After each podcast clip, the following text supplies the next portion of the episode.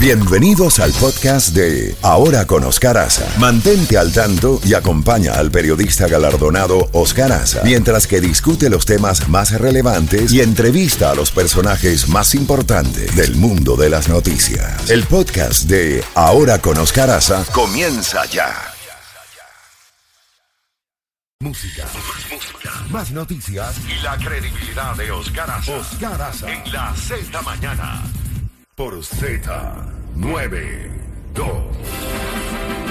8 de la mañana en la costa este de los Estados Unidos y le damos la más cordial bienvenida a Jesús Perestriana, analista español de seguridad y defensa. Jesús, gracias nuevamente por acompañarnos. Hay unas declaraciones, eh, primero un artículo de fondo en The New York Times del presidente Joe Biden de que va a eh, continuar contribuyendo con armas, inclusive misiles de mediano y largo alcance a Rusia y mm, la respuesta rusa no se ha hecho esperar. Sergei Ryakov ha dicho que esto va a llevar eh, a una posible confrontación entre eh, directa entre Rusia y Estados Unidos.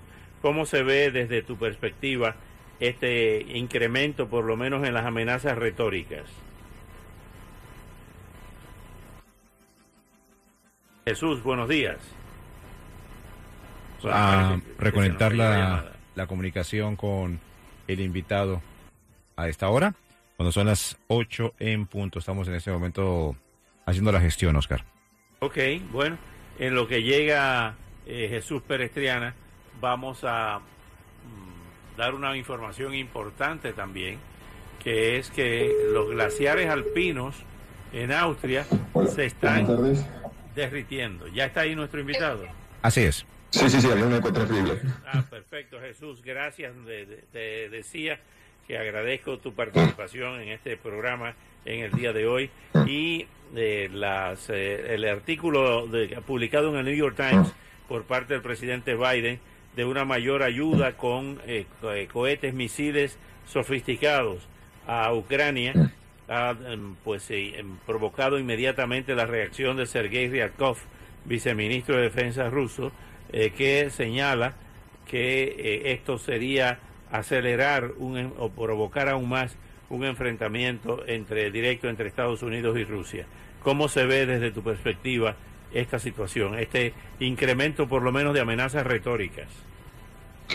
Bueno, desde el primer momento en que desde Occidente se suministraron armas a Ucrania, los rusos dijeron que cualquier convoy, eh, cualquier occidental que participara en esas entregas sería un objetivo legítimo, pero hasta ahora siempre las entregas de armas se han hecho en la frontera, nunca ha habido ninguna presencia occidental, como, abierta al menos, eh, sobre el terreno, y la entrega de estas armas, más allá de, pues, que pueda ser un desequilibrio en el equilibrio del poder artillero, eh, la verdad que no es un incremento eh, sustancial en el sentido de que no es un arma mágica eh, disruptiva que vaya a cambiar el resultado de la guerra. Estamos hablando de sistemas de cohete de artillería en dos tipos. El M270 es una lanzadera sobre oruga y, eh, y, luego está la versión sobre camión, la M142 HIMARS, y lo que tiene esto de especial respecto a lo que ya tenían los ucranianos, los ucranianos tenían sistemas de diseño soviético que son exactamente los mismos que tienen los rusos, con lo cual hay un cierto equilibrio.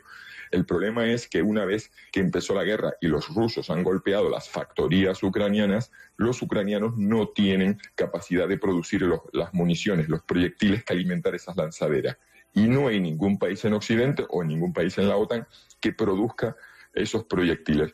Entonces, lo que estaban pidiendo los ucranianos es que les entregaran no ya excedentes de guerra, excedentes, militares heredados de la época de la Guerra Fría, como han hecho Polonia, República Checoslovaquia, sino dar un salto a la tecnología occidental.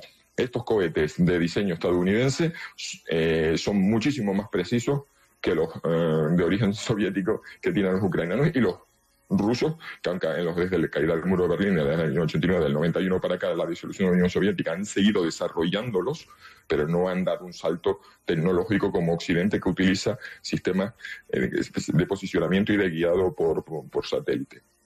Entonces yo no creo que esto vaya a cambiar para siempre la guerra y, y es más retórica rusa de advertencia a Occidente. Ahora bien, también Alemania eh, eh, Alemania aprobó la entrega a Ucrania de un moderno sistema de defensa antiaérea el canciller Olaf Scholz dijo que el Iris T de fabricación del fabricante Diel es de tecnología avanzada y que podría proteger toda una gran ciudad de los ataques aéreos. La verdad que yo todavía eh, soy muy escéptico con las palabras alemanas. Llevamos desde el primer día con los alemanes diciendo que sí, que ellos van a contribuir a la defensa de Ucrania, que ellos van a contribuir como el resto de países y han encontrado siempre mil excusas y mil problemas burocráticos, legislativos y de todo tipo para no hacerlo. Da la sensación de que tienen un miedo de, de, escalada. Eso de que mencionamos los rusos de que cualquier ayuda a Ucrania puede llevarnos a una confrontación directa, pues parece que en Alemania sí se lo creían. Ese sistema del IRIS-T es la adaptación del lanzamiento terrestre de un misil que, está, que se creó fundamentalmente para dotar al caza europeo, eh, el Eurofighter, eh, como misil aire-aire, y esto es una versión de lanzamiento terrestre que además eh, las últimas noticias que teníamos aquí es que estaba todavía ultimándose su desarrollo y ni siquiera el ejército alemán lo había adoptado. Así que si Alemania entrega, pues entregará un una batería de prueba, es decir, el prototipo recién salido y a lo mejor eso precisamente servirá a la industria alemana para terminar de desarrollar y ajustar el sistema. Pero yo soy muy escéptico con esto de los alemanes porque llevamos semanas escuchando que si iban a entregar blindados y que si iban a entrar. Sí han entregado armamento ligero anticarro, pero con los alemanes mm, están haciendo una política muy ambigua de contribuir, o sea, hablar de contribuir como el resto de aliados de la OTAN, pero en los hechos no se, no se han manifestado.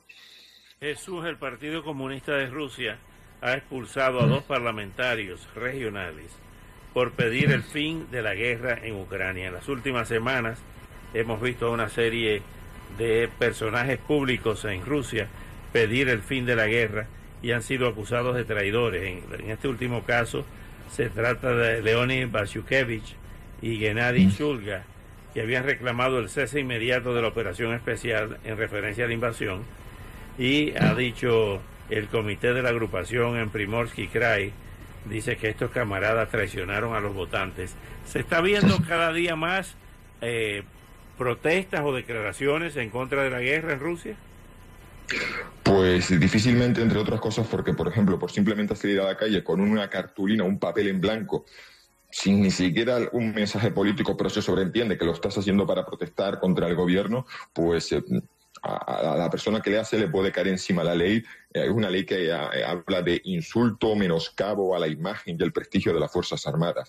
Es decir, aplican el truco de que aquel que proteste contra la guerra está, por así decirlo, insultando el honor de nuestras tropas. Entonces, aunque protestar con un papel en blanco o decir no a la guerra no tiene ningún, no, no está comprendido en el, en, el, Código Penal ruso si se buscan alguna triquiñola de este tipo. Entonces, hacer este tipo de gestos tiene un coste muy alto eh, para funcionarios públicos que se pueden ver eh, sin su trabajo, para académicos que se pueden ver. Entonces, siempre son a un coste terrible en el ámbito personal y lo que estamos viendo son gestos individuales. No es previsible de momento que haya un movimiento auténticamente fuerte en las calles, porque ha sido, lo hubo en las primeras semanas, pero fue reprimido y castigado duramente. Entonces, estas personas que lo hacen, la verdad que les honra el enorme coste personal con el que eh, rompen esa, esa, imagen monolítica de la sociedad rusa a favor de la guerra. Finalmente, Jesús, eh, se habla de que ha sido tomada otra ciudad en la región de Lugansk y Vladimir Zelensky ha dicho que están muriendo entre 60 y 100 ucranianos al día producto de esta guerra. ¿Qué quiere decir esto? ¿Que están tomando ya toda la región de Lugansk las tropas rusas? Pues sí, la verdad que si uno mira el mapa y eh, al menos tenemos en las redes sociales a distintos estudiosos que se dedican a ir geolocalizando los avances de cada bando y vemos que la, la región, el Oblast de Lugansk estaba ocupado por, los invasores rusos casi al 90%. Bueno, eh, había una parte que era la, República Separatista proclamada en el 2014, pero fue siempre una república títere, y desde el comienzo de la guerra del 24 de febrero es una de las regiones de, de Ucrania perdón, donde los rusos han avanzado. Y además, si uno mira sobre el terreno, se encuentra que está el río Donetsk Entonces, en esa curva que traza el río, pues todo lo que está al norte y al este es inevitable que, caiga en manos eh, rusas, porque los ucranianos tarde o temprano se replegarán al río y entonces ahí podrán consolidar unas líneas defensivas más sólidas. Lo que estamos viendo es que los combates se están concentrando en esa zona muy, muy, muy concreta, de esa zona donde se la curva del río, pero estamos hablando de un país enorme, es un país más grande de España y en realidad los combates ahora mismo se concentran en un área que yo creo que tiene como 60 millas de lado, si hacemos un cuadrado. Entonces ahí hay pues la, acción de la artillería, es decir, todo el esfuerzo ruso se está concentrando en, esa, en, ese territorio. Hay acciones muy duras de la artillería que están generando un nivel muy alto de bajas. Por eso la urgencia ucraniana de que se les entreguen sistemas de lanzacohetes que puedan contrarrestar a la artillería rusa. Pero mi perspectiva es que viendo todo el panorama del, del país en el que se han ido consolidando los frentes, donde los rusos han ido estableciendo líneas defensivas, ya no avanzan porque no tienen recursos para romper las líneas del frente, veremos que de aquí a unas semanas la situación en el Donetsk se estancará y yo ya la, la, gran incógnita es qué hará Rusia para romper ese, eh, ese estancamiento, una escalada, movilización general, lo impensable, armas nucleares tácticas, o simplemente considera que le beneficia eh, un estancamiento del conflicto pensando que la eh, unidad de acción europea se va a requebrajar. Siempre tenemos ahí a Francia y a Rusia, eh, perdón, Francia y Alemania, sintiendo de la sólida convicción de países como Reino Unido o Polonia.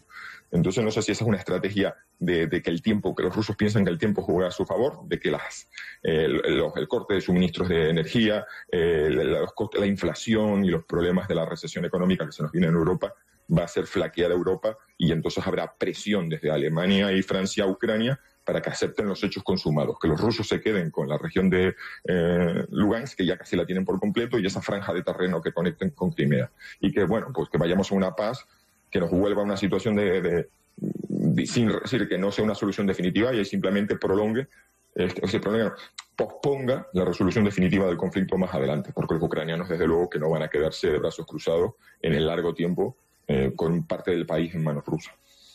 Jesús Perestriana, como siempre, muy agradecido por tu brillante ponencia, por tu brillante exposición y hasta una próxima oportunidad. Pues encantadísimo y hasta la próxima ocasión. un saludo desde Madrid, España, a la audiencia. gracias. De Madrid, España. Él siempre recuerda su ciudad. Sí, señor. De Madrid, España, ¿eh?